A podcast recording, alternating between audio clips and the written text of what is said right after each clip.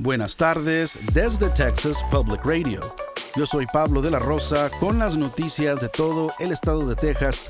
Gracias por acompañarnos.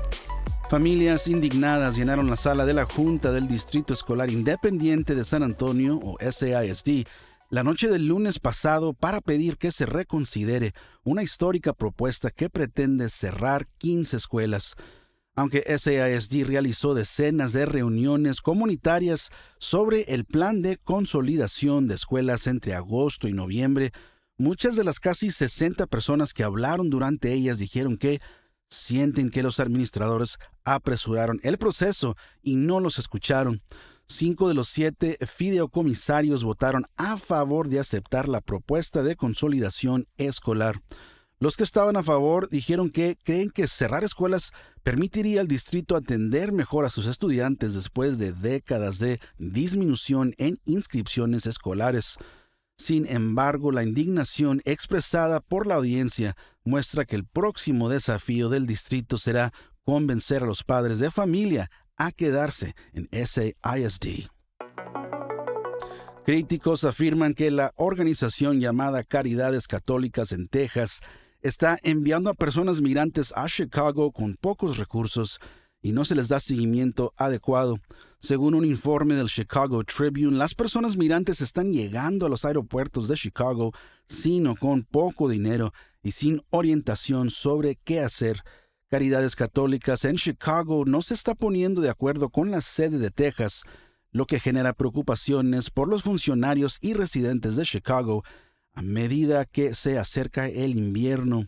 Los migrantes no tienen un lugar de refugio ni ropa que se les abrigue y no están acostumbrados al clima frío. La mayoría de los migrantes son de Venezuela y le dijeron al Chicago Tribune que les preocupa que sus hijos no puedan resistir el clima frío.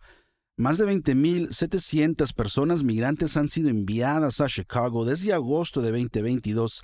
Muchas de ellas están durmiendo en los pisos de los centros de transporte. Tara Ford, directora de Desarrollo de Caridades Católicas de San Antonio, dijo que han organizado más de 4.000 vuelos a Chicago desde principios de este año.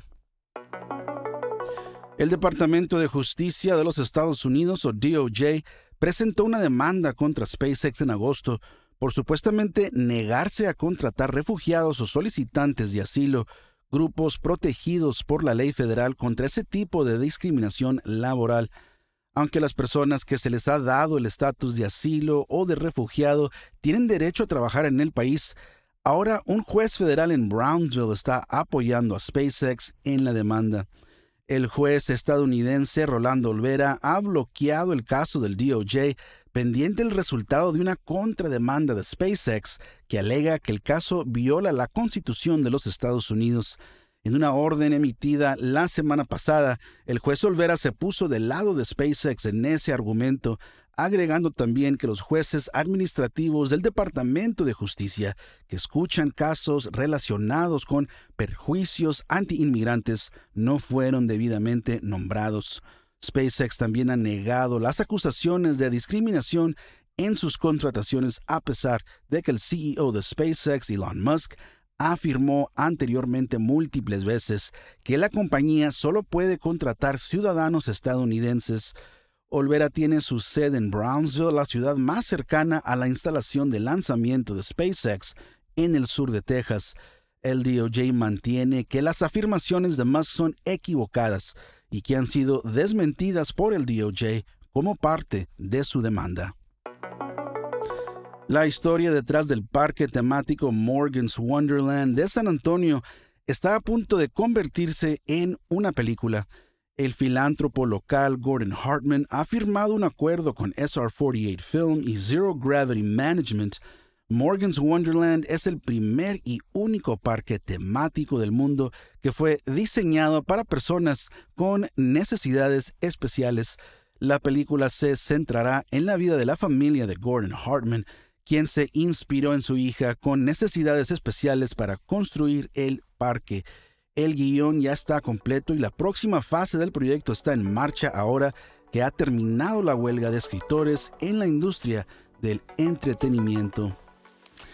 Esto ha sido TPR Noticias al Día. Nos vemos mañana miércoles con más reportajes de todo el estado. Siga nuestro canal en YouTube o Facebook para no perderse ninguna historia. Desde el Valle del Río Grande para Texas Public Radio. Yo soy Pablo de la Rosa. Este año en Texas Mutual Insurance Company estamos celebrando 25 años de dividendos con un récord de 340 millones distribuidos en negocios de Texas. Vea cómo los negocios son mejores con Texas Mutual en texasmutual.com diagonal dividendos.